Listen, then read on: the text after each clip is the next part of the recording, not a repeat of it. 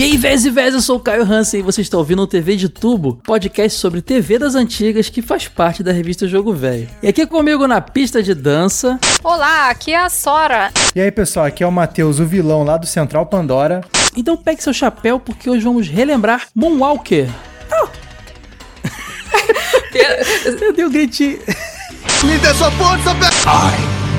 Hora de morfar! Cruze, cruze, cruze. Thundercat! Oh!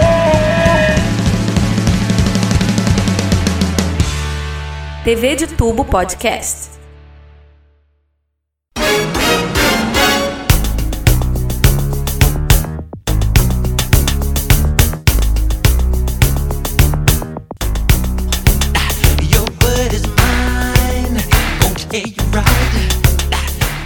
Mais um clássico da, do cinema em casa, galera. Mais um clássico da SBT aqui, porque a gente via na televisão. Ninguém, até porque o filme ele, é ele foi home video, né?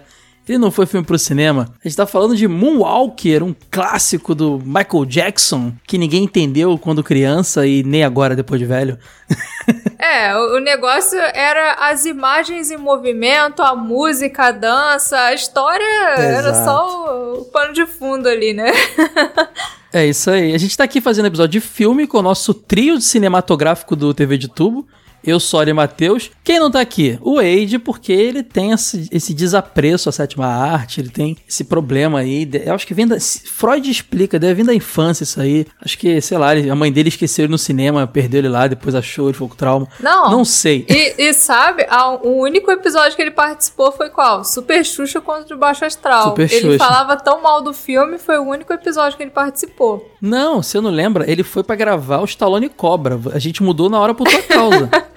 Por isso que ele tava lá, porque filme de ação ele gosta. Ai, Age, abraço Age aí, ó. Que não veio gravar cinema de novo. Mas, Sora, tem um motivo pra gente estar tá falando de Moonwalker hoje. Oh, um ótimo motivo, inclusive. é que a gente está lançando para os apoiadores a nossa revista extra número 3 com a temática, a matéria de capa Jogos de 1990. E a gente tem ActRaiser, tem alguns jogos ali na capa, mas o que está em destaque tem um testaço do Ítalo Chianca, aquele nosso safado favorito, que é o jogo do Michael Jackson's Moonwalker, clássico dos arcades, também teve versão no Mega e no Master. É, então, quem for apoiador, tiver tudo certinho ali, escolheu ali o valor que tem essa recompensa, vai receber a revista extra número 3, é, especial jogo. Não é especial que tem matéria pra caramba, a extra ela é bem variada mas com matéria de capa de jogos de 1990. E tem muita coisa legal, cara. Tem texto de apoiador, inclusive apoiador, dependendo, escrevem né, na revista. Olha que legal. É. Eu penei para realizar o meu sonho de escrever na revista, Sora. Fiz ficar amigo do Wade, puxar saco dele, fingir que gosto dele. eu, se eu soubesse que era só apoiar um projeto, eu tava feliz da vida. Pois é, pra quem sempre teve o sonho de escrever em uma revista de videogame, tá aí uma é. baita oportunidade. Eu vou, eu vou, eu vou abrir o jogo pro Ed fazer essa amizade aí falsa e vou virar apoiador, fica mais fácil para mim. tem vários textos legais, tem até texto, uma coluna chamada TV de Tubo.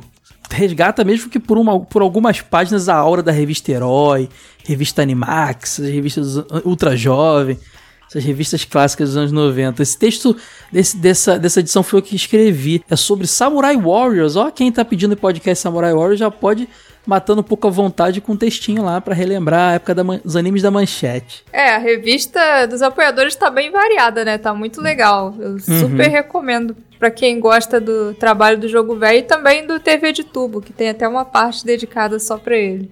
Eu adoro essa revista, acho muito legal. Mas não vai ficar só nisso não. Como Moonwalker tem mó destaque o jogo, né? A gente resolveu fazer um TV de tubo sobre Moonwalker. E será que semana que vem rola um podcast sobre o jogo? Seria uma boa, hein? Pois Acho é. que vai rolar. Podia rolar até, quem sabe se o Ítalo fizesse um mini review do, da versão de arcade, a gente fizesse um episódio dedicado todo mundo junto à versão de Mag Master. Não sei, tá na ideia da gente aqui. Só soltei no ar, quem é, sabe? É, é uma Fiquem... boa ideia. é uma boa ideia. Fiquem ligados aí no, no feed do jogo velho também, você que é ouvinte do TV de tubo e que gosta desse jogo. Outro disclaimerzinho que eu tenho que fazer aqui, gente, é que a gente vai falar de um filme que é clássico pra, pra TV brasileira. O SBT reprisou esse filme alucinadamente. É, mas não vamos tratar aqui, de maneira alguma, da conduta do, do, do, do- do Michael Jackson e de qualquer polêmica que ele possa estar envolvido. A gente não vai tratar da videobra do Michael Jackson, nem da pers- persona Michael Jackson. Vamos falar da produção Moonwalker, que estamos documentando a história da TV brasileira. Então, não tem como não falar uma hora de Moonwalker, né? É. Porque eu vi incansavelmente quando o moleque passou na TV. Não, quando eu comecei a ver o filme, vieram flashbacks da minha infância na cabeça, porque eu vi muito esse Sim. filme durante a infância. Tu viu também, Matheus? Chegou a pegar na TV? Pior que eu não peguei esse filme na minha infância, não. Talvez tenha passado, mas eu não tenha assistido, porque eu, quando eu era criança, só via filmes que, que tinham alguma coisa coerente acontecendo. Então eu não assisti esse. Mas eu vi ele quando passou um especial no SBT depois da morte do Michael Jackson. Eu assisti esse filme inteiro na televisão. Minha televisão era de tubo na época ainda, hein? Diga-se de passagem. Sim, tá, esse filme é clássico. Esse filme passou nos 80 e 90 adoidado. Pra você ter noção, gente, o SBT reprisou tanto esse filme. Ele passava sempre no fim do ano na SBT. Era meio que um especialzinho Roberto Carlos do SBT. No ano da morte dele, ele foi exibido em 2009 na próxima ali da morte dele, né? Aproveitar o hype, né? E depois é, ele foi reprisado no mesmo ano, de, noven... de mesma data de morte do Michael Jackson, 2010, 2011, 2012, 2013 e 2014. Então era meio que certo esperar que todo ano a SBT ia passar no cinema em casa o Moonwalker na data de morte do Michael Jackson. Eu acho que só não está sendo exibido desde 2014 por conta das polêmicas que surgiram envolvendo o, o cantor. Acho que deixaram na, na, na- na geladeira um tempo, pelo menos, né? É, talvez seja por causa disso. Pois é, cara, mas a SBT adora exibir Moonwalker, cara. Moonwalker é um filme de 88 que não foi um filme pro cinema, apesar da vontade da- dos envolvidos do projeto, foi um filme direto para home video, que fez muito sucesso mesmo assim. Inclusive, ele gerou, como a gente falou, jogos, né, cara? Sim, é. O arcade Moonwalker da SEGA lá era super popular na gringa. Aqui eu não lembro de ver muito, não. Mas na gringa era super popular, né? Era total. E, tipo, tem gente que às vezes conhece o jogo e não conhece tanto o filme, né? Não assistiu o filme ou acha que Pois é. são obras, assim, que foram produzidas ao mesmo tempo. O filme do Moonwalker ia ser lançado no cinema, né? Só que na época a Warner Bros. cancelou lá os planos de lançamento dela pro Natal e acabou que ele foi lançado para TV logo no final da Bad World Tour. Essa turnê ela ia acabar um pouco antes, só que ela acabou sendo adiada porque o Michael Jackson teve uns problemas de garganta e ela acabou tendo que ser adiada. Alguns shows foram jogados para alguns meses depois. E, e foi durante a Bad World Tour lá que você comentou do, do disco Bad, né? Por isso que é um disco tão presente no, no filme, né? Isso, é, porque a ideia era lançar junto com esse disco. Aí no fim eles acabaram lançando no final dessa Bad World Tour. E aí acabou porque assim, essa turnê na verdade ela acabou um pouco antes da hora, porque o Michael Jackson teve uns problemas na garganta, então a turnê acabou antes do esperado. É muito gritinho. Ai, cara, olha só, eu sou um cara que admiro demais a parte artística do Michael Jackson. Como músico, né? Acho que ele fez da, pra música pop coisas incríveis. Mas eu me lembro de desde moleque achar ele meio brega. eu fiquei pensando vendo esse filme assim, será que isso era legal, isso que ele fazia? Era, era- Talvez nos anos 80, mas como eu acompanhei Michael Jackson nos anos 90, eu já achava meio breguinha aquele. Tanto é que nos 90 o Michael Jackson estava diferente, tava, tava cantando umas coisas mais românticas, né? É, já tinha. Aí esse Michael mudado. Jackson intentista aí, nossa, eu sempre achei tão breguinha aquela pose dele. É, eu peguei esse auge dele, então eu não sei, acho que o visual do Michael Jackson que mais me marcou foi justamente esse da fase do Bad, ele com aquela jaqueta de couro, aquela. Ah, o jogo ajuda, né? Só a gente jogava também. Esse filme reprisando, tudo isso ajudava a afirmar essa imagem. É. Foi também a época do thriller, né? Que foi outro clipe dele Sim. que estourou demais. O thriller veio antes, né? Mas já era Uhum. também um visual dele que marcou muito, porque foi uma coisa. Foi, foi um sucesso estrondoso, assim. Quem dirigiu esse filme doidão aí, Sora? Esse filme foi dirigido pelo Jerry Kramer, que é um cara que praticamente não tem trabalhos como diretor no cinema. Ele mexe mais com parte de clipe mesmo. E é acreditado também como diretor o Colin Chilvers. Só que o Colin Chilvers ele foi responsável por dirigir só o segmento do Smooth Criminal.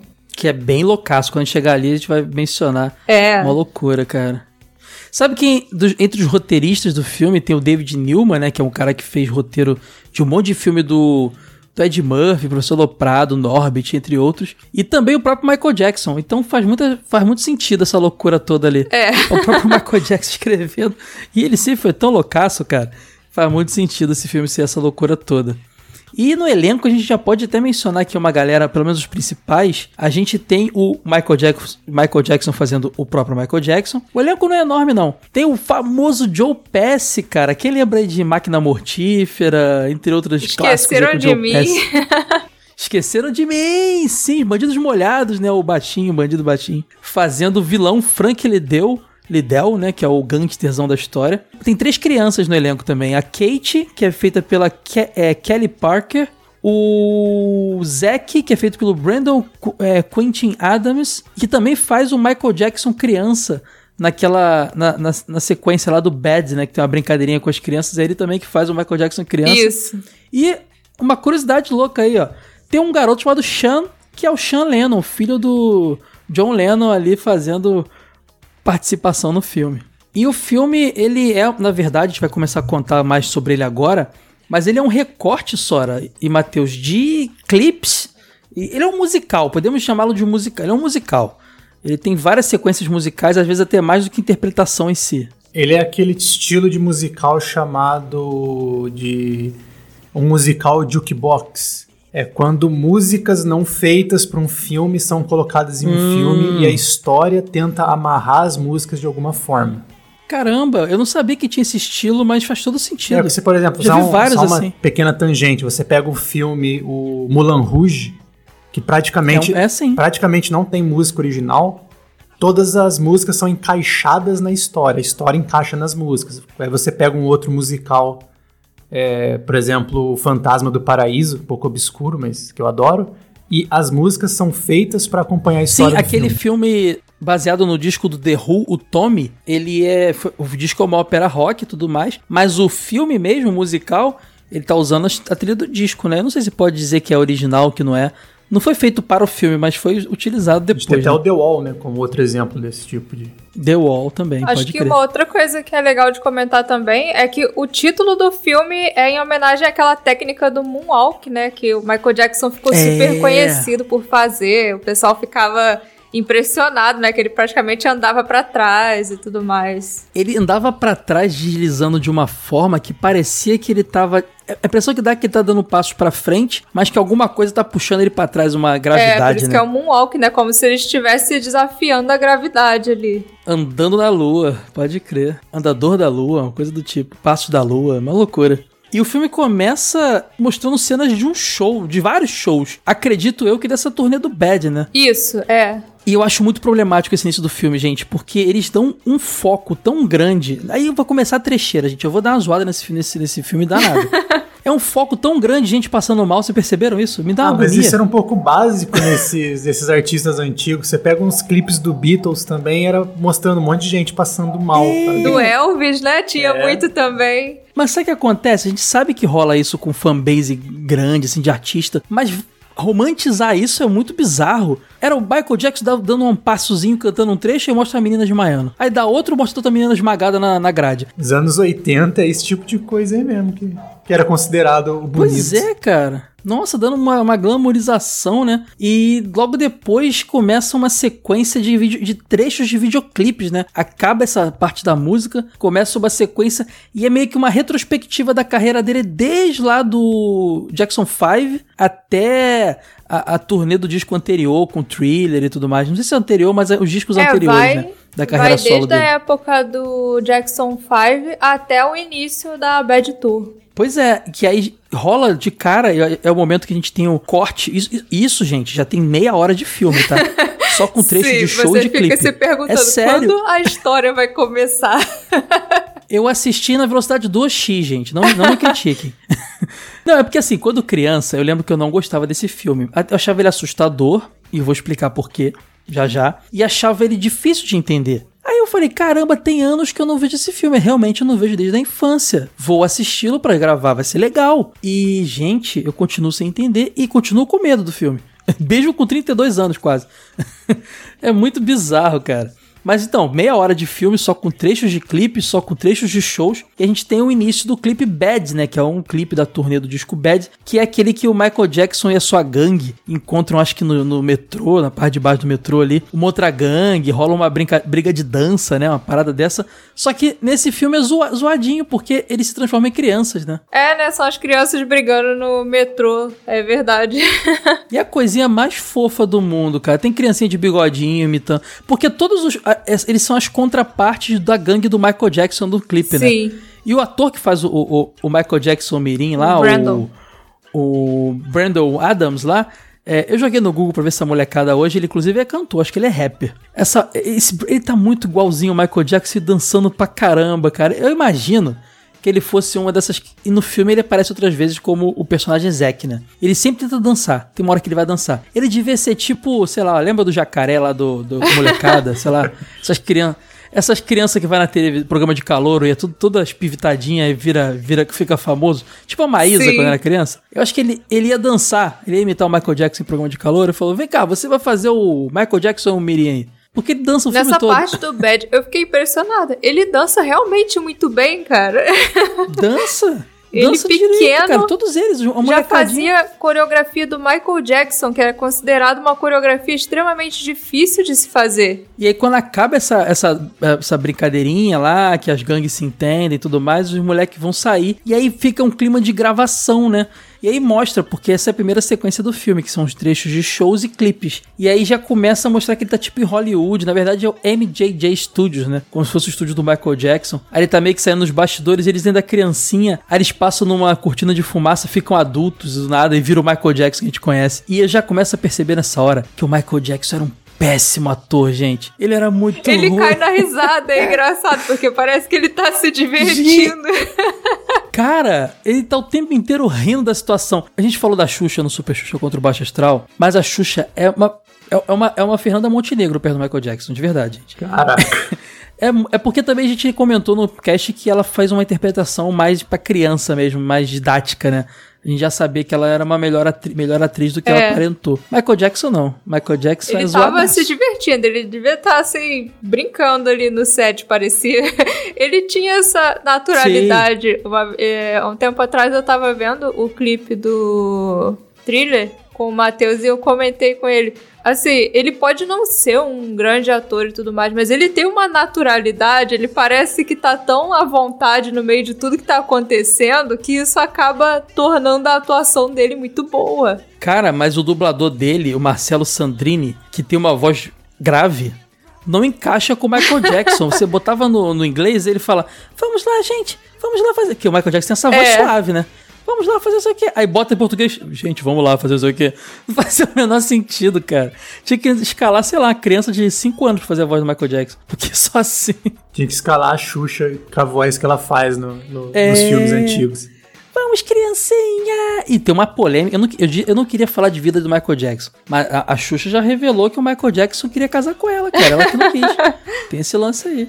É real, né? Depois ela não aceitou, ele casou com a filha do Elvis Presley lá. Mas vamos voltar pra, pro filme que a gente não quer ser, fazer fofoca aqui não, porque é polêmica a vida desse cara aí, não aqui quero falar não é disso é TV Fama.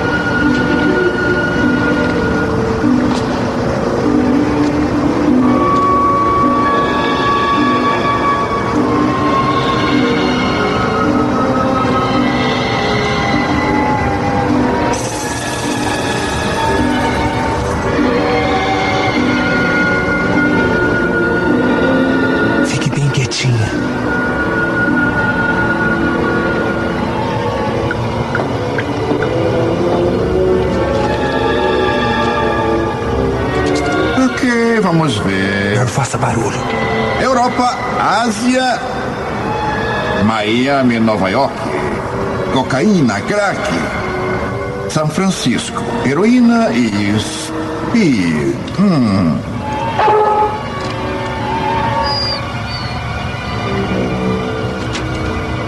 Vocês têm que entrar no interior desse país. Entrem no interior. Chega de crianças orando nas escolas. Quero que cerquem os parquinhos, os pátios das escolas. Não podem esquecer que um jovem cliente será sempre seu cliente. Para sempre. Lembrem-se disso. Lembrem-se. Ele não pode fazer isso. Toda criança na escola se viciará em drogas graças a mim. Graças a mim. E eu quero que todo mundo saiba. Todo mundo. Meu nome vai estar nos livros de história. E é melhor que escrevam o meu nome certo. L-I-D-E-O. Tão fácil. Frank Liddell. Tão fácil. Aranhas e drogas. Aranhas e drogas. Eu vou enganar muita gente aqui. Muita conversa mole.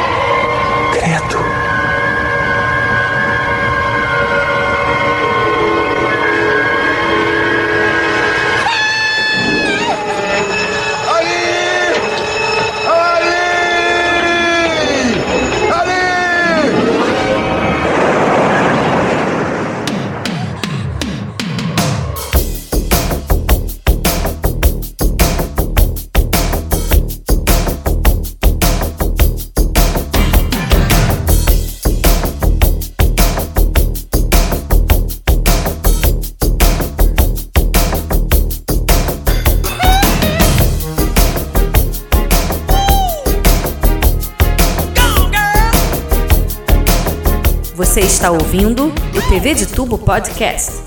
Mas nessa hora que ele sai, cara, começa uma sequência muito bizarra, que era a sequência que me dava medo nesse filme. Ele é visto pelos visitantes do- dos estúdios, né? aqu- Aqueles passeios guiados que tem. E todo mundo nos estúdios são feitos de massinha, sabe? Stop motion. Mas quando estão perto dele, é uns caras com uns, uns capacete, tipo bonecão de Olinda, assim, uns, uns, uns capacetão, Igual aquele grandes. teatro da turma da Mônica, que eram atores com cabeção. Isso, isso. Só que com com uma cara super feia, meio, meio mastigada. Não, Ma oh, Sora, Matheus, eu morri de medo. Aquele molequinho que vê ele fala, Vó, Michael Jackson! Começam a correr atrás dele. E é nessa hora que você vê que ele tá, tá cagando pra interpretação. Porque era pra ele fazer uma cara de pânico. Ele fica rindo, ele corre e ri. Tipo assim, ele tava achando muito engraçado aquilo. Sim. E o diretor tava cagando pra interpretação dele. Ah, faz aí que tu quiser, meu filho. Tu é o Michael Jackson, faz o que tu quiser. Tipo, eu vi, não, não, talvez seja essa a intenção, mas eu tive a impressão de que era o Michael Jackson dando a entender que ele tava fugindo dos fãs, mas que ele não acha que os fãs dele são algo ameaçador ou que ele não gosta. O Matheus, se ele não acha ameaçador, ele correu pouco. Correu muito, então, porque. os- Mas ele só não queria dar um autógrafo, era a única opção que ele tinha. cara, mas os fãs estavam com sangue nos olhos. Você viu como é que. Aquilo ali tem uma criticazinha do Michael, hein? Aquilo ali tem uma crítica do- dos fãs, eu acho. É, essa e, o- e o próximo segmento do filme são, pra mim, são duas críticas sobre comportamentos obsessivos com ele. Porque os fãs corriam pra trás dele com cara de ódio. Aí ele fugindo, ele entrou no meio da, da filmagem lá do, um, um- de um bonequinho de massinha lá que era, pra mim, o Steven Spielberg. Tá igualzinho. É igualzinho, né? George é Lucas, bem acho que era o parecido. Considerando que os dois eram bem É. amigos, talvez seja ele sim. Ah, pera aí. No meio do, do pessoal correndo atrás dele, aparece o Ionoid. O Ionoid tem uma Pode aparição crer. ali. O Ionoid, que pra muita gente não sabe, mas é, conhece do joguinho de Nintendinho, mas ele era um personagem da, da pizzaria Domino's. O joguinho do Ionoid Nintendinho popular no Brasil é um, é um adver game, é um jogo publicitário. E lá fora, ele, ele estrelava os comerciais da Domino's, né? Ele era um, um, um cara vestido de coelho que tentava atrasar o- os entregadores de pizza que tinha aquela parada que a Domino's criou, se não me engano, de se não for entregue em 30 minutos ou algo do tipo, fica de graça a pizza. Então na história ele era o, vilão da história. E ele era feito, Sora, em massinha stop motion nos comerciais. Talvez esteja aí a piada. É, até mesmo porque, assim, essa parte do filme, misturando stop motion com o filme, me lembrou demais um outro filme que a gente comentou aqui, que é o Roger Rabbit, né? Que apesar de não ser massinha, mas mistura desenho com atores reais. É. Me lembrou demais essa cena. É verdade. Ali a gente já vê uma coisa muito louca, porque ele tem nessa hora tem muito stop motion interagindo com atores, tem muito é, chroma key, e, e lembrando que era 88, é- era uma tecnologia. Esse filme todo mostra bastante tecnologia, né? Tudo bem, a gente teve Star Wars antes, as coisas mais Não, legais, mas. E essa parte foi produzida por um cara chamado Will Vinton. Esse cara é premiadíssimo nessa arte que o pessoal chama de claymation, que é justamente essa coisa de fazer arte com massinha. Ele já ganhou Oscar, Emmy, e ele foi responsável por um filme muito famoso chamado As Aventuras de Mark Twain, que é todo em massinha. Esse filme é bastante falar, conhecido na internet e ele trabalhou nesse filme. É um cara assim bastante conceituado quando se fala nesse estilo de animação. Então acho que é boa parte do trabalho dele aí que acabou deixando esse segmento tão impressionante, porque assim, hoje assistindo você percebe muita coisa, né? Dá pra ver ali o chroma key, o recorte do chroma key nas cenas que são os personagens de massinha. Você percebe que pra não fazer os personagens de massinha correndo, eles usaram esse truque de colocar as pessoas com um cabeção. Mas levando em consideração que é um filme de 88, realmente ficou uma coisa muito legal essa parte, essa sequência que é chamada do Speed Demon, né, por causa do coelho que vai aparecer depois. É, então, você falou que o Will Vinton fez essa, essa sequência da, dos, do- dos stop motions, né? Você tinha falado antes que o principal diretor, acho que é o Colin Chivers, que tinha feito só parte do, dos Multicriminal, não é? Também que você falou? Ou foi o, o Jerry Kramer? Foi o Colin que fez a parte do Então. Smooth Criminal. E o Jerry Kramer, meio que o diretor-geral da, da parada, ainda tá, tem creditado também um tal de Jim Blashfield. Dá pra perceber que o Michael Jackson fez quase que vários curtas e juntou tudo num filme só. A impressão que eu tenho é essa. Porque você tem, pri- primeira sequência do filme são recortes de shows e clipes. Depois você tem essa parte do Will Vinton aí, que, é- que, é- que a gente tá falando agora, que é- são os stop motions. É. Depois você tem outros trechos, assim, é como se fossem vários curtas com várias parcerias que ele juntou e tudo num filme só. Porque eles não têm muita relação até então, né? É. Até aí, o- o- a história que vai vir depois, que a gente vai contar já, parece que é outra coisa descolada. Claramente é, né? É, é outro. É tipo um curta e que eles queriam falar, vamos, não vamos lançar como curta, vamos lançar como filme e junta aí o que dá pra chegar uma hora e meia e pronto. Pois é, é meio isso. A primeira meia hora foi só clipe repetindo, gente. Que eu não engano vocês, não. Pula meia hora de filme aí pra poder começar. Até comentei, né, que Speed Demon, Speed Demon tem o personagem, mas são todos nomes de músicas dele, né? O Bad, agora Speed Demon também é uma música do Michael Jackson, depois os outros segmentos tem Hum. Leave Me Alone, Smooth Criminal, tudo nome de música dele. E muitos, de, por exemplo, os Multicriminal, a cena, se eu não me engano, aquela cena do filme grande, trechos dela formam o clipe de Multicriminal, né? É como se os clipes do Michael Jackson fossem interligados pra formar esse filme, sabe? Sim, com, com uma, com uma ligação bem fininha, mas, mas tá lá.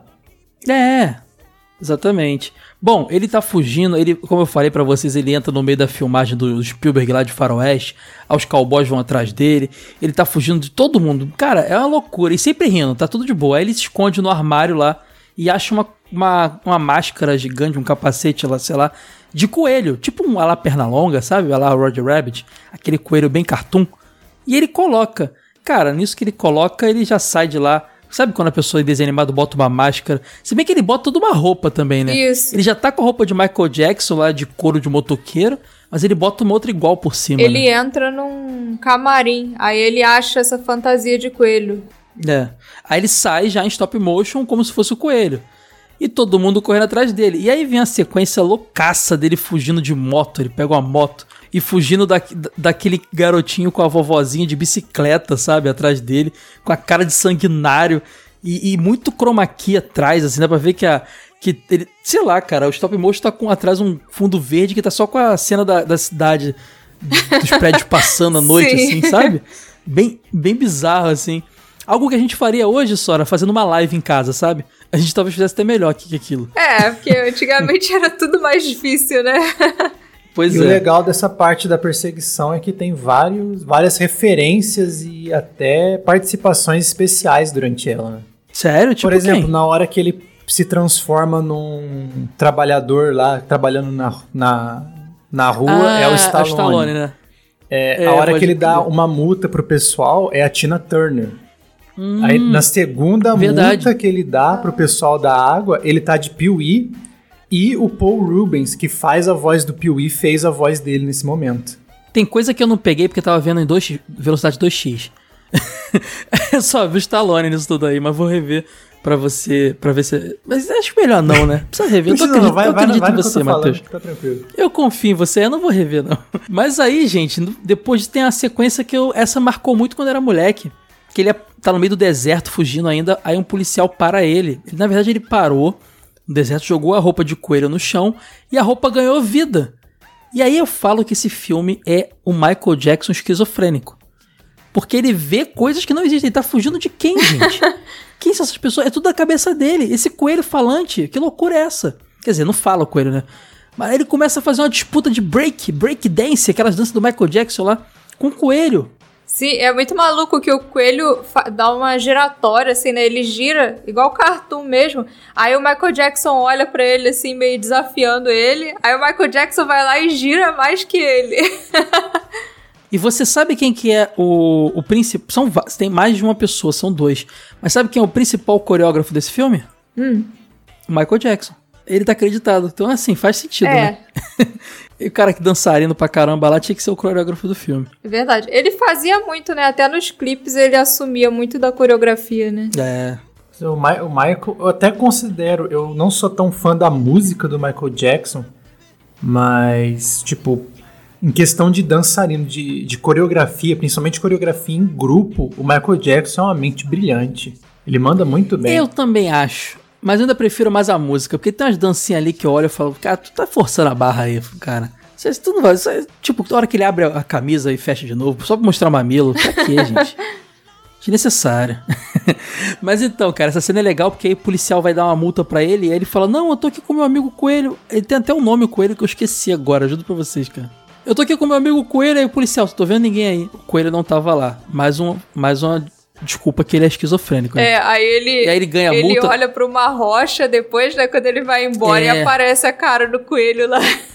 É, ele sai bolado que ganha uma multa, pega a moto pra ir embora e olha pra uma montanha, a montanha faz, faz a forma da cara do coelho que dá uma piscadinha pra ele. Eu estaria pé da vida com o coelho, ele dá uma risadinha pro coelho. Cara, é muita loucura. Eu acho que aquilo ali era o Michael Jackson rindo pra cacete. Que filme merda que eu tô fazendo, eu vou zoar então. tá no contrato, eu sou obrigado a fazer essa merda, eu vou zoar. Aí ele vai embora, cara. E aí podemos dizer que acabou uma outra uma segunda sequência do filme que não tinha nada a ver com a primeira, com a primeira que era trechos de clipes e não vai ter nada a ver com o que vai vir em seguida, gente. Esse pra mim é um curta que acabou ali. É, basicamente isso. Tanto é que o, o filme ele tem é, Star Wars também tinha muito, né? Transições muito bregas, como se fosse dar um comercial, sabe? Fica a tela preta e abre de novo, tipo fade in, fade out, sabe? O filme todo cheio disso. Nitidamente pra juntar pedaços de coisas que não eram pra estar juntas. Aí começa o segmento Leave Me Alone, que é como se fosse mais um vídeo animado, só que nesse vídeo começa mostrando assim muitas notícias sensacionalistas sobre a vida do Michael Jackson. Que ele, ah, veja a dieta. Ele já tava polêmico nessa época, É, né? veja a dieta de não sei o que que o Michael Jackson faz. Michael Jackson construiu um altar. Michael Jackson é isso. Aí, tipo, é, o clipe acontece na forma de um parque de diversões. E, assim, como se Ah, aquelas esse aí é notícias trecho, Sora, Que transformassem. parece um monte de papel cortado, né? Isso. Ah, pode crer. Tudo papercut a, a sequência. Parece até também um pouco stop motion às É, vezes, né? ela mistura a animação com. parece colagem, assim. E ele meio que compara a vida do Michael Jackson com um parque de diversões, porque as pessoas ficam inventando aquele monte de coisa, né? Como se a vida dele realmente fosse um parque, como se fosse uma brincadeira. E é complementado pela música, que é Leave Me Alone, que é a música Me Deixe em Paz, o nome já diz, né? E a letra da música tem totalmente a ver com isso, porque ele fica realmente falando sobre como ele quer que as pessoas deixem ele em paz e parem de inventar um monte de loucura sobre ele. Cara, é um clipe, praticamente. É mó doideira, cara. Esse filme é todo uma, uma junção de clipes. Impressionante. É, essa parte é basicamente um clipe. Ela não, assim, se você não assistir ela e assistir os outros segmentos do filme, você entende tudo perfeitamente, porque... Não tem nada a ver com o que passou antes e não vai ter nada a ver com o que vai vir É, depois. exatamente.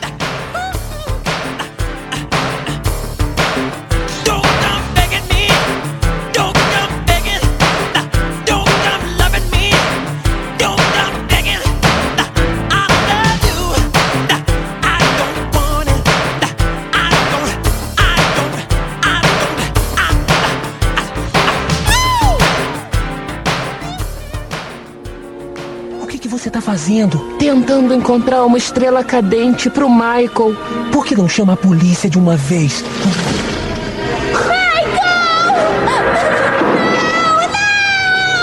Quieta!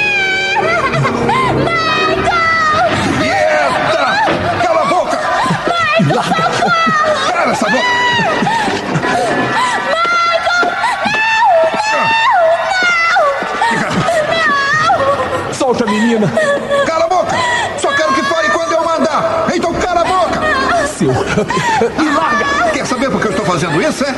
Cala a boca! Eu só quero ver todo mundo alucinado, cara. Tomando muita droga. Você vai ver. Faz isso eu te mato.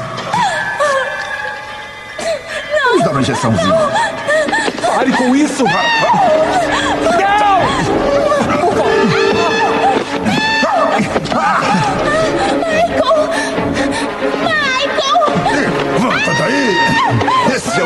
mais duro, né? Hein? Onde vai, pirraia? Sua peste! Matem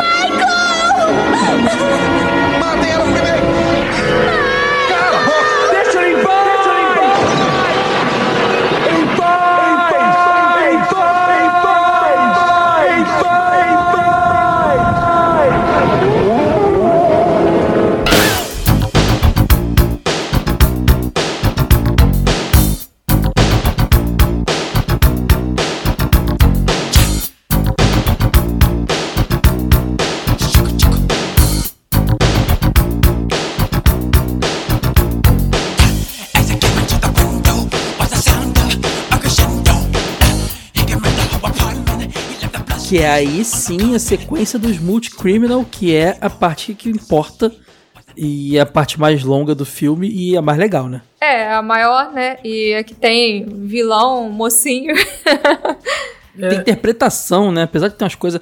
né? Gente, Michael Jackson vai virar um Transformer, mas a gente vai chegar lá. Essa é a única parte do filme que tem alguma semelhança com uma estrutura de filme, que não são só Sim. coisas aleatórias, eh, tem uma história. Eu diria que o filme é essa parte, o filme é esse trecho. Sim, o, o filme é exatamente esse trecho. Por isso que eu acredito que eles tiveram a ideia pra fazer um filme. Quando gravaram só deu 20 minutos e falou: e agora o que a gente faz? pô? Com a outra hora que tá faltando aqui. Cara, e tipo, o filme tem uma hora e meia, né? Então eles inven- eles inventaram bastante coisa. Agora, o, o jogo, Moonwalker, é muito esperado nesse trecho do filme, dos É Multicriminal. totalmente, na verdade, né? É, pois é, é a parte que influenciou o jogo. Bom, a história começa com a- as criancinhas Sean, Kate e, J- e Zack, que tão, parecem ser moradoras de rua, né? Pobres, elas ficam. Primeiro que aquilo ali parece Londres antigo, sabe? Na época. é, no- do, meio do uma vibe meio Mary Tom Poppins, né? É, sabe aquelas casinhas com chaminé e tudo mais. Eles estão meio que nos, nos terraços dos prédios, das casinhas dos prédios, olhando pela clarabóia pra dentro, né? Vendo as famílias e tal. E estão de frente pro prédio do Michael Jackson, que não é mesmo o prédio do Michael Jackson, porque é uma casinha simples daquela ali nunca seria a casa do Michael Jackson nos anos Na 80. verdade, é uma loja de instrumentos musicais. Ah, ele trabalha, ainda, ainda tem emprego Sim, aí. é como se Tá fosse a violão. loja do Michael Jackson ali. Olha, na Entendi. verdade ele sai de dentro da loja vestido como um mafioso. Então acho que ele tava coletando dinheiro da. dinheiro da extorsão. É, cara, é, é bizarro, cara. Ele tá lá, as crianças, olha, ele tá ali, ele tá ali. Aí ele tá saindo lá, Michael. Cara, ele ignora as crianças metade da sequência toda, depois que ele vai ver elas ali. E aí aparece um. Aí vem muito bizarro, galera, porque chega um, um- um exército, mas, mas é um exército futurista com umas armas que tem cara de, de alien só. Sabe, Eles- Alien sabe 2? que eles assim, lembram aquele. bastante? Quando eu vi esses caras falaram, caramba. Stormtroopers, Não, só que eles de preto. parecem o- a organização Cobra do G.I. Joe. O capacete é Sim. igualzinho do comandante Cobra. Mas eles vêm todo marchando, sabe? Ele- ele- Eles, cara, é um grupo paramilitar futurista mesmo, cara. Bizarro, parece que veio do futuro, sendo que o- a história parece que se passa nos anos 30. Com mafioso e tudo mais. É uma loucura. E eles metralham o Michael Jackson. Nessa mesma hora, a Kate, ela começa a lembrar de. Aí uma cena bizarra. Eles três, os três criancinhas, com o Michael correndo, jogando bola num campo florido. Sim. Aí o cachorro entra no meio do matagal e a Kate e, e o Michael vão atrás do cachorro, encontram uma caverna. Cara, que filme louco! Tô me dando raiva de falar desse filme. Encontram uma caverna e vão parar no laboratório bizarro, tudo. Aí tudo meio de metal, assim, do tal do. Frank Liddell, é, que é o, o, Jo- o Joey Pesci, o vilão da história, que tem um visual legal, aquele óculos pequeno, rabinho de cavalo ah, pra eu cima. não achei muito tal. legal, não, mas, mas ok. Ah, eu achei. Cabinho de cavalo pra Ah, cima. é parece muito vilão, estranho, cara. vilão de filmes dos anos 80. Eu gostei. eu Ele gostei. parece um pouco vilão de Tokusatsu. Essa parte toda, na verdade, parece Também, um grande também. Tokusatsu. É, então a base secreta. Aí ele tá, ele tá olhando pra um planeta, um globo, né? Isso. Ah, vamos. Olha, olha só, aí, aí é muito xuxa essa parte, galera. Não, nós vamos é, vender drogas e para todas as criancinhas nas escolas, porque se a gente viciar as crianças desde cedo, teremos clientes pra sempre. Aí o Michael, ele não pode fazer isso. É, ele- eles, eles são tipo grupo aranha, tem um meio que um código, eles usam aranhas, aí o globo tá cheio de aranha, aí uma aranha sobe na mão da garotinha da Kate, ela grita, eles vão atrás do Michael Jackson da Kate, né? É nessa hora que o, o tal do Frank Liddell decora a cara do Michael. E tem uma curiosidade pra falar. O nome do empresário do Michael Jackson na época era Frank de Léo. E ele lembra o Frank Liddell um pouquinho, o Joe Pass nesse filme, então... Tem uma brincadeira aí, se bobear esse, esse, esse, Frank, esse Frank de Léo deve ter metido um, um calote no Michael Jackson e tava pé Não, da pior que vida. não, ele foi um dos produtores executivos do filme. Que sacanagem então botar o vilão como ele, hein? Às vezes o cara tinha sonho de ser um vilão de filme, né? É. Vai saber. Essa galera do show business aí, não sei não, hein? Aí o cara falou: já que o Michael Jackson tá realizando o sonho dele de fazer esse filme, deixa eu realizar meu sonho também. Põe um vilão baseado em mim aí. Ele não consegue pegar, acho que o Michael é a menina, e aí volta. pra- Cara, ela era, era um flashback dela, volta pra cena lá da loja de música. E o Frank Liddell chega no meio dos soldados, aí vai, vai olhar o corpo do Michael, só tem uma camisa rasgada, e ele vê o Michael correndo no fundo e vai atrás do Michael, né? E essa sequência inteira é longa e desnecessária. Os soldados atrás do Michael, Michael correndo pelos guetos, pelo, pelos ruelas ali da, da, da rua, e as crianças correndo pelo, pelas, pelos terraços, gritando, e ninguém via a garota. Michael, Michael, Michael não via, os bandidos não via. Pô, Ah, garota chata pra cacete. Eu vou. Eu, eu realmente acho que essa sequência. Eu concordo com você, mas pelo menos um mérito ela tem. Eu achei legal a fotografia que eles fizeram, assim, da perseguição focada nas sombras, sabe? Mostrando aquelas sombras, assim, que meio que enganam o espectador também. Mas só isso também que tem de legal. Eles usam muito sombra nesse filme. No final, já dando um pulinho rapidinho, tem uma cena que o Frank Liddell vai dar uma porrada na garota. E acho que pra não ficar tão pesada, eles mostram a sombra do cara dando porrada na garota. Sabe? Em vez de mostrar o cara, assim. Não sei se é pra ficar, não ficar pesado e tal. Provavelmente, né? Tipo, bater em criança não, não é algo É, que você é. vê em filmes americanos. Era melhor não bater, né? Então, né? Pra que botar a porrada? Não bota na história. Mas é lá. engraçado essa cena de perseguição que, tipo, o Michael ele tá andando, porque você comentou, pelas sombras pra E se rindo. esconder. Só que, tipo, ele fica se escondendo nas sombras e a menina lá no teto, no, no, no telhado, É. gritando o nome dele. Ele deve estar assim, cala a boca, garota! Ah, eu sei que no final ele entra num beco, ele é cercado pelos soldados futuristas Stormtroopers e. Cara, eles olham pra sombra do Michael Jackson e aí tudo sombra, é pra economizar talvez verba. Provavelmente. que a sombra tá se transformando. Gente, imagina o Optimus Prime quando tá na forma robô e ele volta pra forma caminhão dele. Sabe aquela transformação? É isso mesmo, o Michael Jackson vira um carro. Passa uma estrela cadente no céu, aí ele olha pra estrela cadente em desespero e acha que é, ele vira um carro.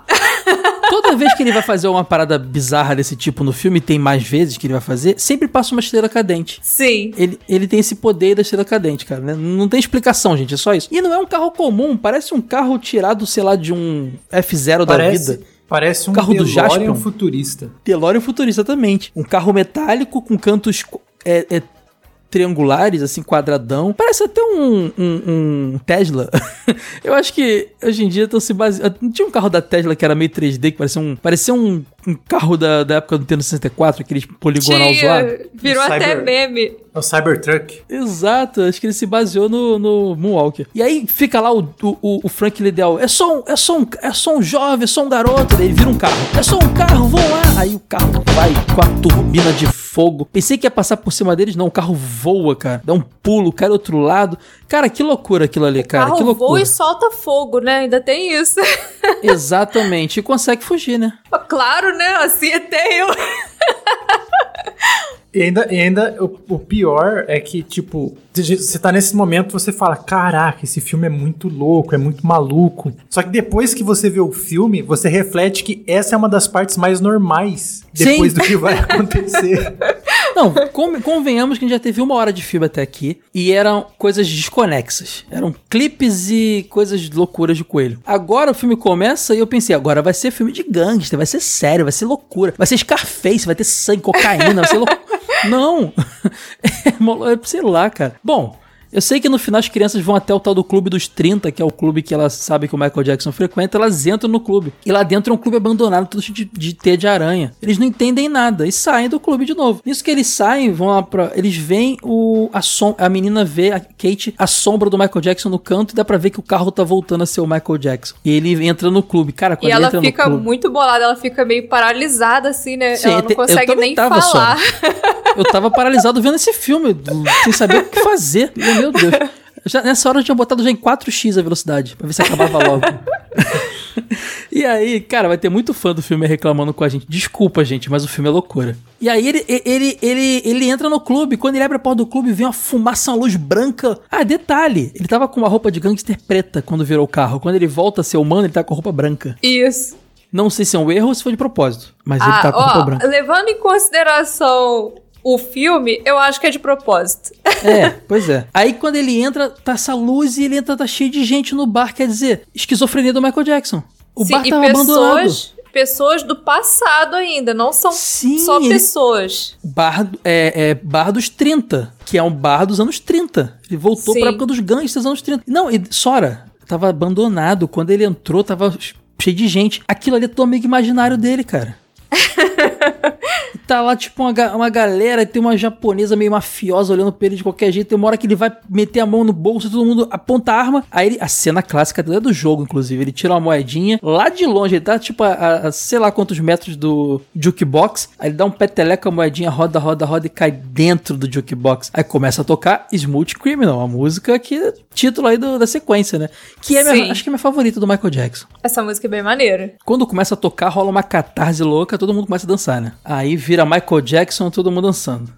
As alucinações do Michael Jackson dançam junto com ele. Sim. não, e tem alguma galera ali que não gosta muito dele, não, porque ele troca tiro com os caras, ele vai dar ideia na menina, vê um cara pra, pra bater nele, ele dá um tiro no cara. Aí o cara ele não, voa ele longe. não dá um tiro no cara, ele manda o cara pra outra dimensão através da parede.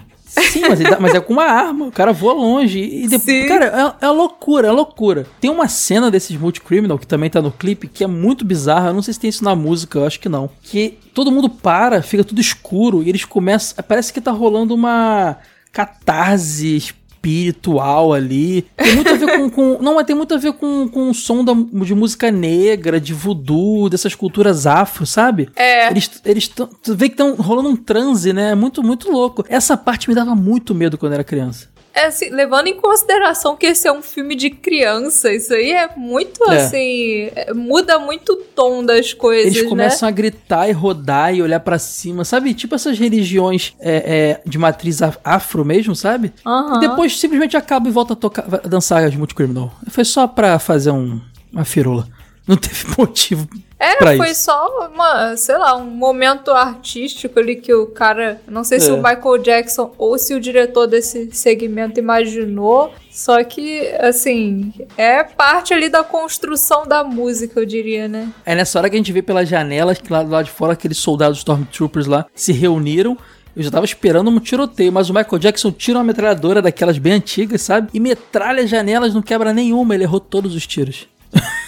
Inclusive, dizem que nessa cena, a ideia não era o Michael Jackson atirar. Era ele só pegar a arma. Só que é, era aquelas armas, né, que atiram festim, que se usa em Uhum. filme. Então o Michael na hora se empolgou e quis surpreender todo mundo e começou a atirar pra cima com aquela arma de festim. Tipo, ninguém sabia que ele tava atirando. Então ele surpreendeu todo mundo. As pessoas estavam realmente assustadas com o Michael Por isso que Jackson não quebrou a janela. Não tava É. prevista essa parada. A ideia não era ele atirar, por isso que a janela não quebra. O diretor só esqueceu. Manteve a improvisação do Michael, mas esqueceu desse detalhe aí, né? É, aí o pessoal consegue lá, os amigos do Michael dançaram com ele, bota ele pra fugir pelos fundos e ele consegue sair. Tá os dois menininhos lá fora, o Sean e o Zack, falam que a Kate foi sequestrada. E eles acham o que no ursinho dela? Aranhas. Então ele, o Michael, naquela hora, ele já sabe quem tá por trás disso, né? Inclusive, Sim. ele faz uma cara de sério assim: Eu vou resolver isso. Eu vou resolver isso. Ah,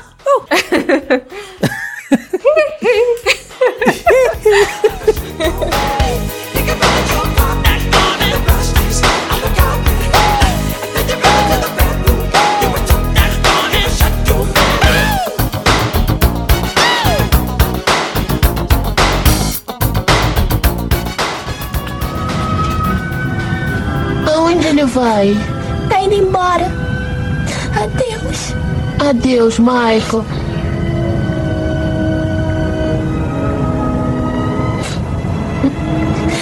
Obrigada, Michael. Adeus. Não chora, não.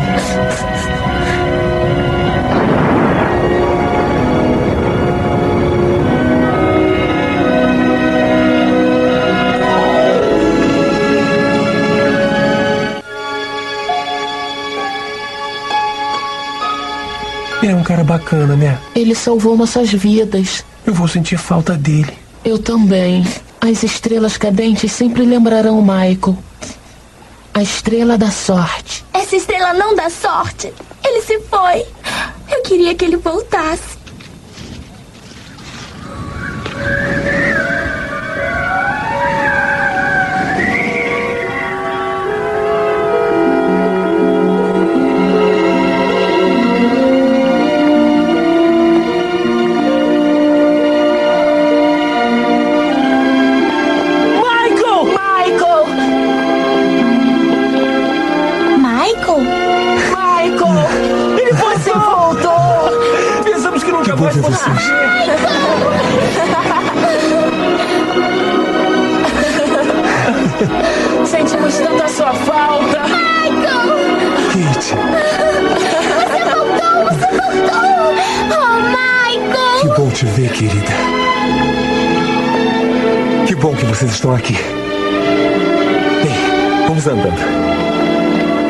Se divertir. Vamos voltar pro clube? O que vai acontecer lá? Você vai ver, Zack, e vai gostar. Se prepare. Estão prontos? Estamos! Pode ir!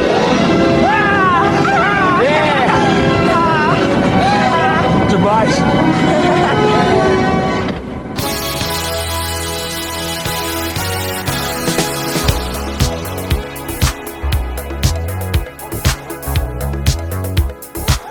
TV de Tubo Podcast. Eles vão agora pra aquela parte que. Ele vai tipo pra um. O que, que é aquilo? É um estádio? É, ele vai pra base do vilão, né? Isso. É que ele chega no. Ele vai junto com as crianças, só que ele acaba sendo emboscado e ele fica preso numa espécie de arena. As criancinhas lá de cima vendo e, e os caras lá sequestraram a Kate, né? Dando as porradas nela lá na sombra. E também dando as porradas no Michael Jackson lá que tá caído no chão. É uma cena bem até, até legal. Cena, é a hora, é a hora. Não é legal pela garota apanhar, mas é a hora da, da, da luta final. O cara vai. Como é que ele vai resolver? É o clímax, né? Exato. O Zack fica assim, tipo, fazendo uma oração, sabe? Pra estrela cadente aparecer pra ajudar. Aí o Sean, que é o cara, o filho, o filho do, do John Lennon, que é o cara sensato, fala: Vamos embora daqui, vamos embora daqui. Ele fala: por que, que a gente não chama a polícia? É, tipo, é, não, não, vai passar uma estrela cadente. E aí passa a estrela cadente e o Michael Jackson vira um robô gigante. É isso Sim. mesmo. Vira um Megazord. Exato. Ele fica prateado, aí começa a montar uma armadura em volta dele, fica gigante. E metade metralha todo. Aí os caras vêm com as bazucas iradas, as armas. Parece, juro, aquilo ali é arma do, do, de filme espacial, cara. E lembrando que era tudo dos gangsterzinhos, né? E ele, e ele mata todo mundo. Aí no final, o filãozão lá, o Lidel, ele aparece tipo com uma arma gigante lá de cima que atira. Tipo um canhãozão que ele entra dentro, sabe? Aham. E o robozão, ne- nessa hora, tinha virado uma nave. Depois que ele vence os caras, ele vira uma nave pra ir embora. Uma nave no estilo nave do Jaspion, sabe? Uma nave meio futurista, meio quadradona. E a nave atira um raio e destrói o vilão. E vai embora. O raio é um grito do Michael Jackson, diga-se de Ah, é passagem. verdade. que maneiro. Aí a nave vai embora pro espaço, as crianças ficam olhando tristes, e aí passa uma estrela cadente, bate na nave e explode a nave em vários pedaços. Pelo menos é o que parece ser. É, não explode, é, parece que ele. Ah, porque tá longe, Sora. Mas pra mim Parece que o Michael Jackson explosão. finalmente se tornou um com o universo. É. É. E a menininha triste da vida lá, e os amiguinhos dela. Cara, o Kate, o, o Sean e o Zack não gostam do Michael Jackson. O Sean não gosta do Michael Jackson. Ele queria chamar a polícia embora. Depois ele falou: Ah, não, essa estrela da sorte nos salvou. A garotinha, da sorte nada. O Michael morreu por causa dela. Não sei quem tem voz mais fina, a Kate ou o Michael. É, e aí, cara, de repente, na esquina aparece o Michael andando normal, como se tivesse acontecido, dar um abraço nas crianças. E acabou o filme. Ah, não! Ele volta pro Clube dos 30, entra lá com as crianças, aquela luz aparece e aonde eles saem nos bastidores de um show do Michael Jackson. É isso. Aí ele sobe no palco, as crianças ficam vendo no backstage, ele canta lá, aí vem a, a- a- o momento final, que é uma outra sequência, né, Sora? Come Together, que é uma Isso. música dos Beatles, talvez por isso que tem o Sean Lennon ali. É, ou então foi o contrário, né? Foi um tipo de homenagem que ele fez ali pro John Lennon, já que o filho dele tava no filme. E nem é das músicas mais emocionantes, mais bonitas do, do, do Beatles, sabe? É é música legal, mas digo, das, das mais românticas, calmas, em- emblemáticas pro final de um filme, sabe? É só é um hit simples do, Ma- do Beatles. É, acho que ele só quis uma música que se encaixasse ali no... na ideia É. do filme, né? Aí ele subiu, cantou lá com o grupo dele lá que parecia mais uma banda glam, todo mundo hiper colorido. É total, é uma banda de glam. E aí é isso, gente. Acaba o filme no meio do show. Então, pra mim, era tudo. Não, e na hora que ele tá entrando no- nos bastidores com as criancinhas, o, o cara falou: Michael, onde você tava? Você vai entrar em 10 minutos. Cara, pra mim, ele tava brincando com essas crianças e tudo era viagem da cabeça dele. Não aconteceu nada disso. Era tudo história, cara. Não é possível. Esse filme é uma loucura. Eu- a gente resumiu aqui, gente, mas não tem muito mais do que isso, não. Procurem só pra vocês verem o filme, cara. É isso aí mesmo que a gente falou, essa loucura toda. O cara vira um carro, uma nave e um robô. O filme, ele ainda tem, depois que acaba, ele tem quase oito minutos de crédito. Sim, eu pensei que ia aparecer uma coisa interessante, mas não tem muita coisa interessante. É, não. mas no o crédito aparece uma banda de vocal masculino da África do Sul chamada Lady Smith Black Mambazo. Ah, é verdade, é Que eles verdade. estão cantando a música The Moon is Walking. E tipo, pra mim é a melhor música do filme. É, É a melhor sequência do filme. é a melhor sequência do filme É essa muito parte. boa, é verdade. Falamos de Moonwalker. É isso, gente. Bom, o filme ele, ele fez sucesso na TV. É, em 2008 ele saiu no Brasil em DVD. Teve uma nova dublagem, aquela do SBT clássica não está presente. E também chegou a sair em 2016 um Blu-ray é, com menu interativo, versão em inglês e espanhol tudo mais. É, e como a gente falou pra vocês, na época a SEGA, a SEGA, a gente vai falar isso mais, vai rolar, foi o que a gente fez de brincadeira, mas vão rolar episódios, vai rolar um mini review que talvez vocês já estejam vendo aí, se tiver no ar, vai pro post. Se não tiver no ar, fiquem ligados no feed do Jogo Velho, dedicado ao arcade e também um episódio da gente comum dedicado às versões de Mega Master. Esse jogo veio numa época que a SEGA estava buscando parcerias com grandes nomes do esporte, é, nomes da Disney, por exemplo, o jogo do Mickey, o Cast of Illusion, e também o Michael Jackson fizeram esse, esse- nessa época o jogo baseado no filme do Michael Jackson. Então é um jogo bem emblemático e pra gente aqui que teve a Tectoy lançando foi um jogo bem presente. Sora, só antes de falar de fazer episódio de, de, de jogo, você jogou muita versão de Master, né? Isso, joguei do Master. Eu também. Eu gosto mais do que a do Mega até, sabia? Adoro a versão de Master. Então esse episódio aí vai ser. Promete, promete, promete. Fiquem ligados aí no, no feed do Jogo Velho Podcast nos próximos dias, galera. Bom, então é isso aí, ficamos por aqui. Até o próximo TV de Tubos. Fiquem ligados aí para mais Moonwalker para vocês, como nós dissemos. Sora, Matheus, obrigado, valeu, tchau. Valeu, galera! Muito obrigado, pessoal.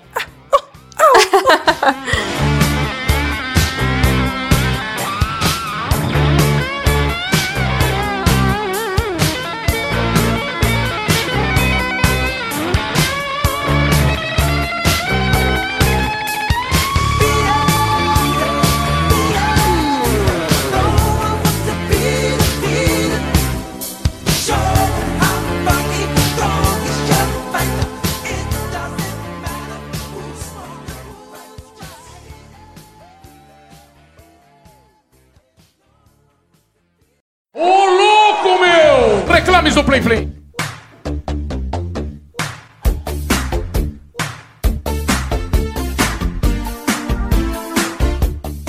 Bem-vindos ao Reclames do Plim Plim, aquele momento extra aqui no TV de Tubo, onde a gente dá uma lida nos feedbacks, troca uma ideia mais direta, é, tem feedback acumulado, tem hoje do episódio 54, Brinquedo das Antigas, um da nossa série Desliga TV, sensacional, adorei esse episódio, e também tem o a segunda parte da rádio TV de tubo de aberturas de séries Tokusatsu. A gente falou de umas séries aqui um pouco mais underground, da época da- dos anos 90, 80.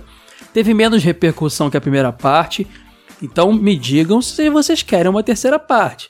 Pra falar lá dos primórdios, do Ultraman, pra tocar né, as músicas do Ultraman, Spectrum Man, Ultra Seven, National Kid. Eu quero saber se vocês estão animados para finalizar essa trilogia aí da Rádio TV de Tubo, aberturas de Tokusatsu.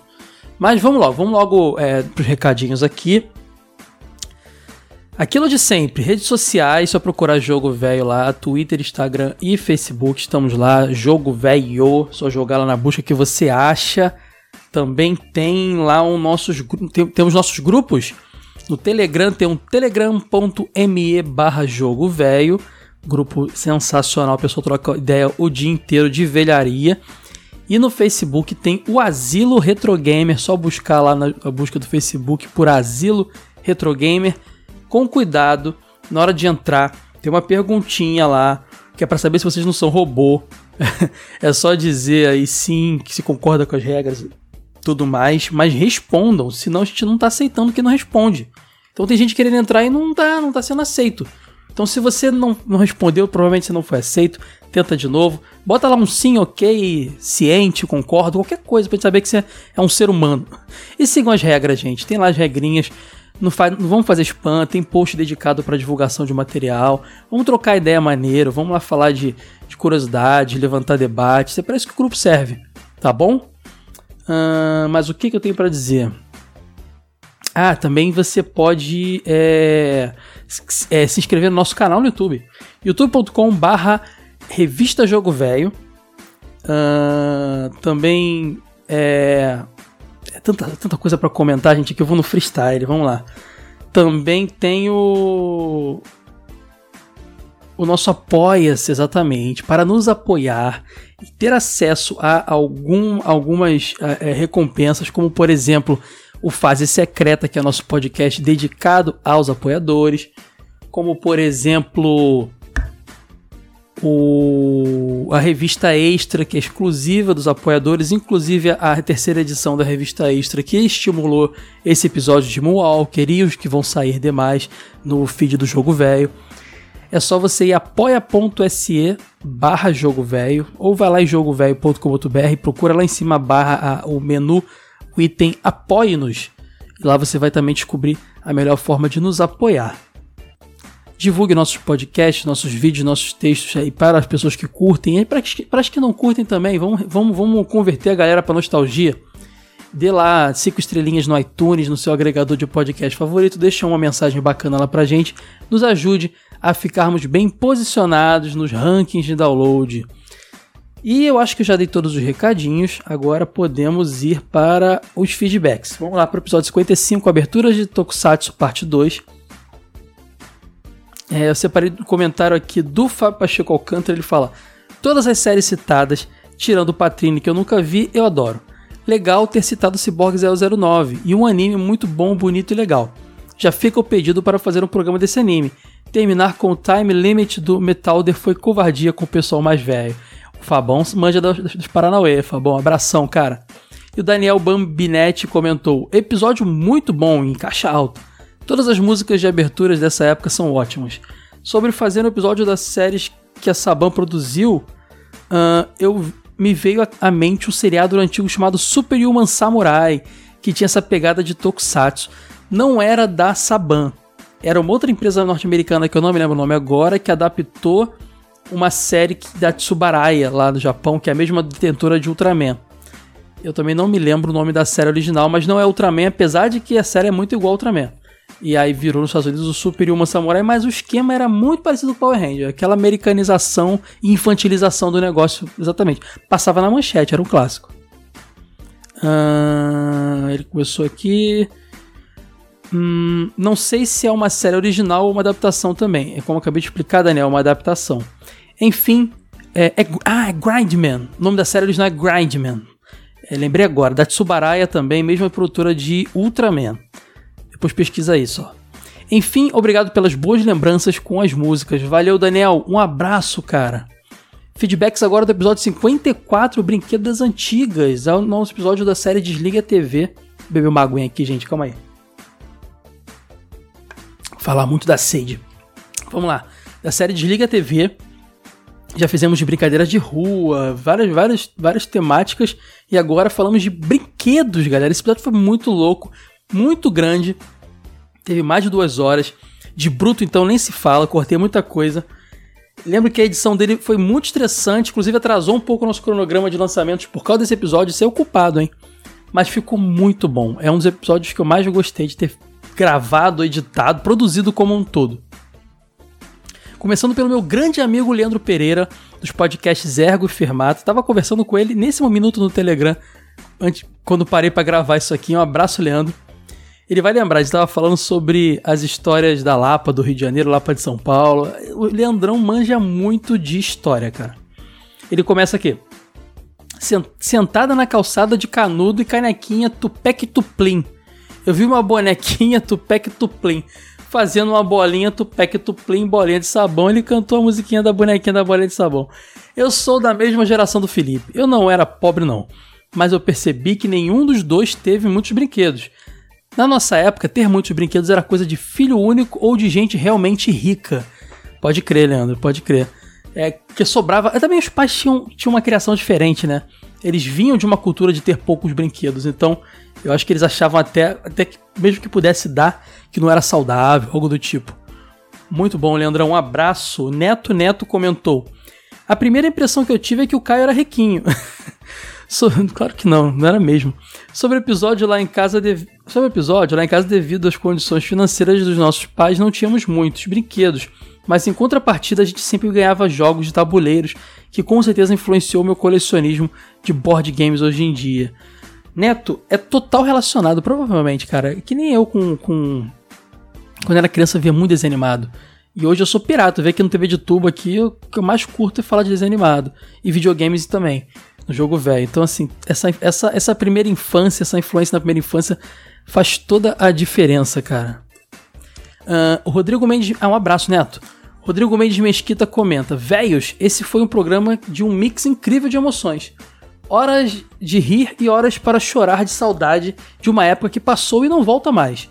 Como já havia comentado no cast de Guerreiras Mágicas, eu tive a, a máquina de escrever da Glaslit. É verdade, ele comentou lá. Na minha infância eu tive a sorte de ser a única criança da família e assim, sem, uh, e assim sempre ganhava muitos brinquedos nas, nas ocasiões festivas. Mas como meus tios e tias não combinavam o que iam dar, nunca completei qualquer coleção de brinquedos. Tive o castelo de Grayskull, irado, mas nunca tive um boneco sequer do He-Man. É igual o Wade.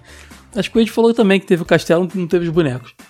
Dos, dos comandos em ação, tive os bonecos da agente secreta uh, dado por um tio que foi no Paraguai. E o perito em, em guerrilhas da selva, dado pela minha avó, que fazendo uma pesquisa rápida, são de gerações totalmente diferentes.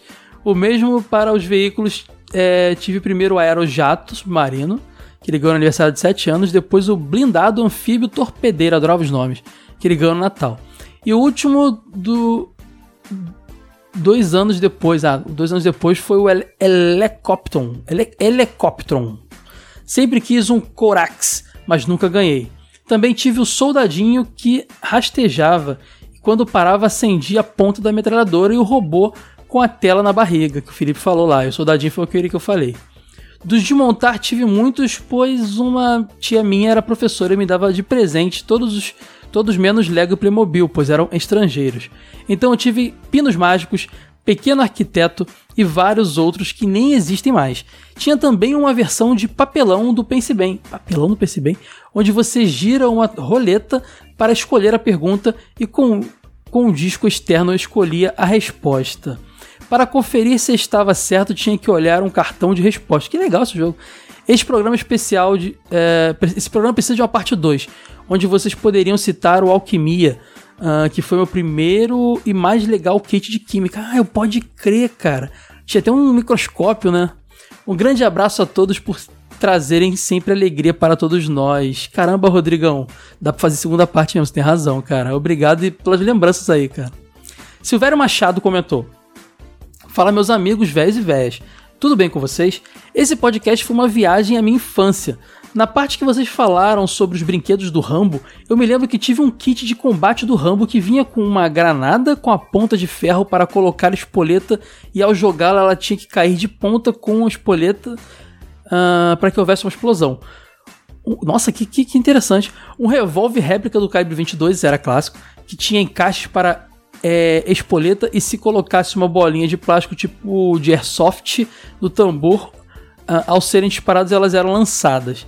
Tinha uma faixa vermelha para pôr na cabeça e um binóculo que aproximava até 10 vezes. Espero ter contribuído com alguns dos meus brinquedos. Abraços a todos. Silvério, cara, eu lembro, eu tive, eu tive o revolvinho só. Mas, cara, era clássico. Eu tive um binóculo que não era do Rambo, mas era muito parecido. Que saudade dessa época.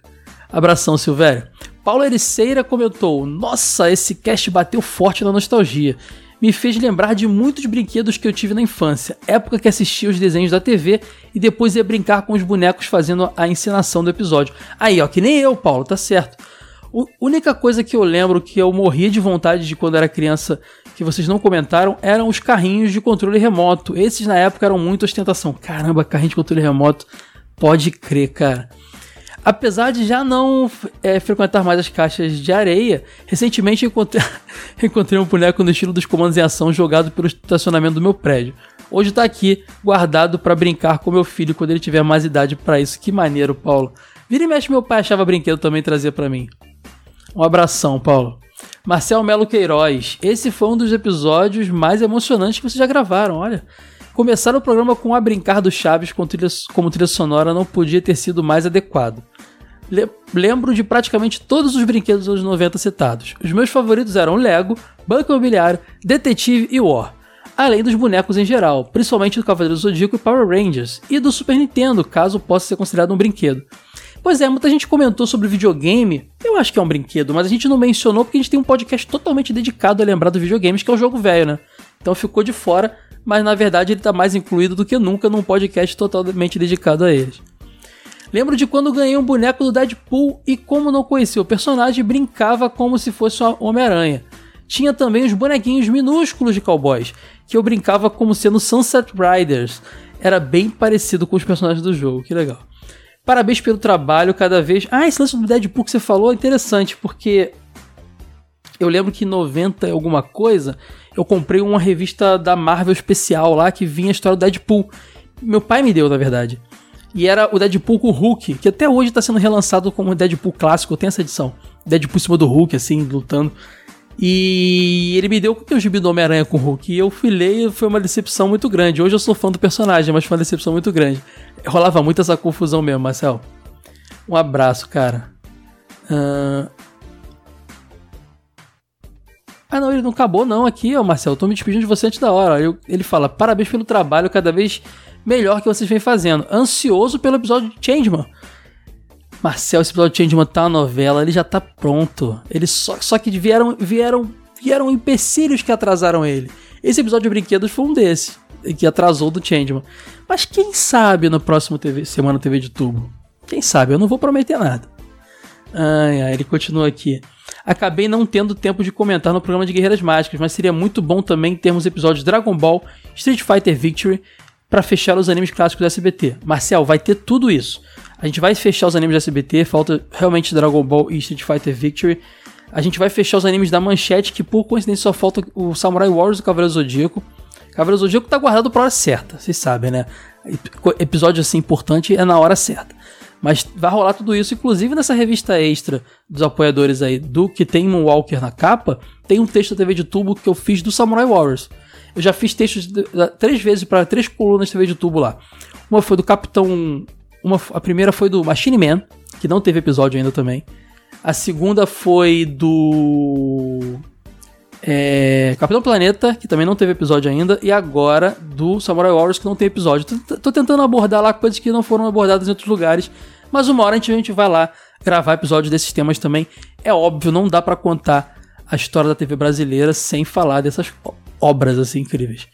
Um abração, Marcel. Agora o comentário do Herege. Caramba, Herege. Pesado, hein? Sacanagem. Eu lembro do Resta 1, de um, de um macaco com um umbigo de fora que eu tinha e de uns duendes que representavam coisas diferentes. Como, so- como sorte, amor, essas coisas. Cara, Resta 1 clássico, acho que, acho que o Ed falou dele, não tenho certeza. Um joguinho meio de tabuleiro ali, divertido. O macaco é aquele macaco que a gente comentou lá que tinha um brinco de banana, eu acho que é esse, hein? E o dos duendes são os trolls, né? São os duendes lá com o cabelinho pra cima colorido. Provavelmente é esse aí que você tá falando, não tenho certeza. Um abraço, herege. Daniel Bambinetti comentou aqui também. Cara, eu sonhava com os bonecos de comandos em ação. Lembro meu primo e eu. Lembro que meu primo e eu mandávamos cartas para a porta do, da esperança do Silvio Santos pedindo a coleção, que maneiro. Os bonecos dos Cavaleiros Zodíaco também. Quando criança fui pro Paraguai com a minha tia. Mó galera foi pro Paraguai, hein? Eu nunca fui e comprei os três bonecos. Na volta pra casa durante a noite, a Polícia Federal, pa- nossa, parou nosso ônibus e pegou toda a muamba da galera. Caramba. Minha tia teve que pedir pro policial pra não levar meus bonecos e ele não levou, ainda bem. Ah, que maneiro, cara. Gostei muito do episódio, abraços. Abraço, Daniel. O Luigi, lá do podcast Bota Ficha, grande Luigi, gente boa pra caramba, comentou: Fala, véias e véias. Ótimo podcast, como sempre. Estou com você, Caio. Quando eu brincava com meus bonecos, ah, também, ele também brincou até os 15 anos, ó. Fazia as minhas próprias aventuras com abertura e tudo. Valeu, Luigi, tamo junto. Lembro até hoje da letra. Eu mesclava o nome do meu seriado com a abertura do anime do jogo Power Stone. Power Stone, clássico. Anime a resposta que os seus sonhos libertar. Eu não lembro da música, então não consegui cantar no, no ritmo, Luigi, desculpa.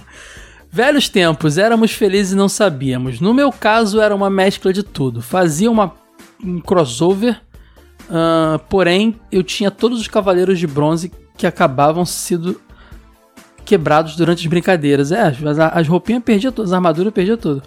Eu também tinha os, o centro de comando dos Power Rangers, que irado, cara. Os Power Rangers que viravam a cabeça e, claro, o Megazord. Eu tive o Megazord também. Tive Megaz- Megazord, até hoje eu tenho o Tigrizord do Ranger Branco, que tá tudo descascado. Inclusive, eu estou estudando no YouTube, tem canais que se dedicam a isso, formas de restaurar action figures e bonecos, cara. Eu tô numa onda de querer restaurar meus bonequinhos todo. Pintar, consertar. Mando fotos para vocês. Sigam o meu Instagram, instagram.com.br Caio Hansen, que em breve terão fotos lá. Ah, nessa época, eu- ele continua. Nessa época eu tive sorte por ter algumas dessas raridades. Mas a maioria dos meus brinquedos eram falsificados de uma loja de um chinês que tinha perto da minha casa. Os meus brinquedos falsificados favoritos eram de Dragon Ball, que tinha as pernas e os braços duros. Lembro também, Luigi. Ótimo podcast, como sempre. Dei muita risada ouvindo o cast de vocês. Um dos melhores do TV de tubo. Muito obrigado, Luigi. Abraços, cara. É... Agora o Adnan Alves, grande Adnan, comentou.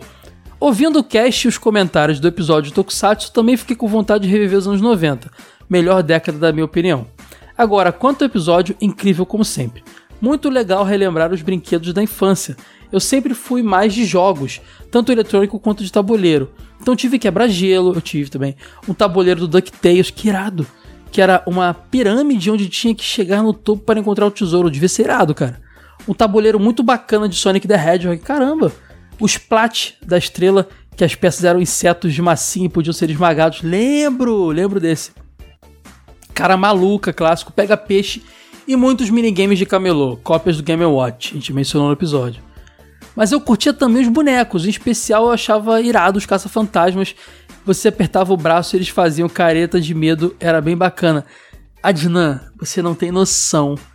Você comentou isso, veio uma lembrança que estava escondida na minha cabeça. Eram os bonequinhos do desenho dos caça-fantasmas baseados no filme dos caça-fantasmas. E era irado porque eles faziam cara de susto, regalavam o olho, abria a boca. Cara, eu não tive nenhum, mas eu era doido pra ter, Cadnan. Eu não lembrei de querer ter falado disso no episódio, que droga. Mas obrigado por me lembrar.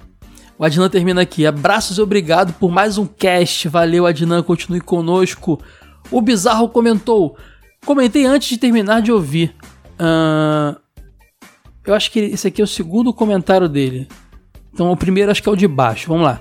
Eu tive um desses bonecos shampoo, só que era do Batman. Ah, aquele boneco que. shampoo que virava boneco, né? Minha mãe, eu tive o Batman também. Minha mãe jogou fora porque achava que era lixo. Também tive um Homem-Aranha, só que era um daqueles soldados que rastejavam e gritavam Fire! Bizarro. Homem-Aranha com, com a metralhadora na mão, pode crer, eu lembro disso. Ah, agora sim, outro comentário dele. Comentei antes de terminar de ouvir. Vi que o Caio perguntou algumas coisas. Lá vai as respostas. 1. Um, Guarda Mirim é uma organização em que crianças e adolescentes frequentavam de segunda a sexta para fazer cursos, aprender deveres cívicos, entre outras coisas, e eles ainda arrumavam emprego para você. Moro no interior de São Paulo, Avaré, e aqui mudou de nome para Nocaija. Caramba, bizarro. Foi você que comentou né, nos feedbacks passados, eu perguntei o que era guarda-mirim. Eu, eu acho que aqui no Rio de Janeiro não existe isso. Por isso que pra mim foi tão estranho. Ou se existia, eu passei longe de conhecer. Mas, mas legal, interessante. Nokai já deve ser alguma sigla, né? Porque. Não é uma palavra desconhecida. Aí, dois aqui, ó. Eu vi o jogo das Guerreiras Mágicas para o Saturno, mas achei sem querer do Super Nintendo, ao qual pensei que fosse um porte do mesmo jogo. Obrigado pelo esclarecimento. Mais um comentário que ele fez no feedback passado que a gente deu de, de- do, do episódio da, da Guerreiras Mágicas, que ele, parecia que achava que era o mesmo jogo de Super Nintendo e Saturno, e eu expliquei que eram jogos diferentes. E terceiro ele fala: Meu nome é Marco Aurélio. Ah, o apelido vem pelo gosto de filmes e algumas opiniões. Você tem opiniões bizarras, bizarro? Adoro horror, terror e apesar de ter nascido em 87, eu nas- é um ano mais velho que eu. Odeio De Volta para o Futuro, Indiana Jones e Caça Fantasmas. Gente, é, é- é polêmico mesmo, é bizarro.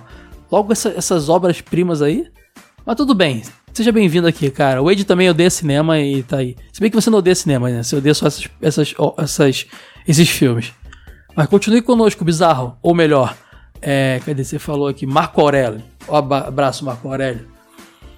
E pra fechar, o Fabão de novo aqui, Fábio Pacheco Alcântara, sempre marcando presença, ele comentou: É, antigamente eram comerciais barra pesada na cabeça das crianças. A Sandis fazia isso de deixar um espaço gigante com brinquedos quase sempre lançamentos para as crianças brincarem. Era uma parada bem abusiva mesmo. Acho que é a loja de shopping que ele menciona. Depois de 88, isso foi reduzido até acabar na TV aberta e migrar para o YouTube e ser proibido também. Meu primo tinha o Thunder Tank e as naves. Eram lindos mesmo. Isso mesmo, o nome era Bonequinho, Caio. Burguesinho, não, te bom. Eu era, eu era ferrado também. Aqui é VK, Bangu, Vila Kennedy, você tá ligado, faz isso não. SOS Comandos é bom demais. O polegar não quebrava, ele era de borracha. Isso, a gente não mencionou. Todo o polegar dos ação quebrava. O SOS Comandos, como tinha um braço de borracha, não acontecia, pode crer. Esses bonequinhos eu adoro. Inclusive tem um jogo RTS que envolve esses brinquedos. Esse tapetinho de futebol meu irmão tinha. ah, junto com os Power Rangers que virava a cabeça. Teu irmão tinha jogo pra caramba, hein, cara. Ah, Lango Lango era maneiro. Quero saber como a Barbie, magrela, eternamente regime. Suzy, Suzy era apelido para as meninas que tinham cabeção. E Polly para as meninas pequenas, isso é verdade. Fofolete também era um estereótipo para as meninas pequenas e bonitinhas. Essa pipoqueira com lâmpada é muito antiga. A estrela, a estrela tinha uma. Faz sim, ele foi respondendo conforme ele ouvia a pergunta. E eu não sei mais a ordem das perguntas, então não cons... tá um pouco sem sentido, mas vamos lá, a gente vai entender. Faz sim, esse anime é muito legal. Para a lei dos brinquedos. O- Eu nem sei mais qual anime que era, porque eu, eu não, eu não tô ouvindo o episódio aqui para responder. O capítulo que eu mais curto é o que o fotógrafo morre. É, depois eu não sei de, de- de qual. Ele foi respondendo enquanto eu via, não sei de qual assunto. Essas forminhas eu tinha. A minha era do Pato Donald. Acho que as forminhas de gesso, pode crer. Jogo da Vida eu tinha. Era uma das primeiras versões. Jogo da Vida. E esse programa ficou bem legal. Melhor ainda tendo o Felipe. Abraço pra todos. Abraço, Fabão. Filipão aqui sempre salvando. O cara é uma enciclopédia humana. Não tem jeito. O cara é fera demais. Muito obrigado pelo seu comentário, obrigado por todos os comentários. E até semana que vem com mais um Jogo Velho lá no feed do Jogo Velho. E na outra semana, em 15 dias, um TV de tubo pra vocês novo. Será que é Changeman? Acho que agora vai, hein? Valeu! Esse episódio foi editado por Caio Hansen.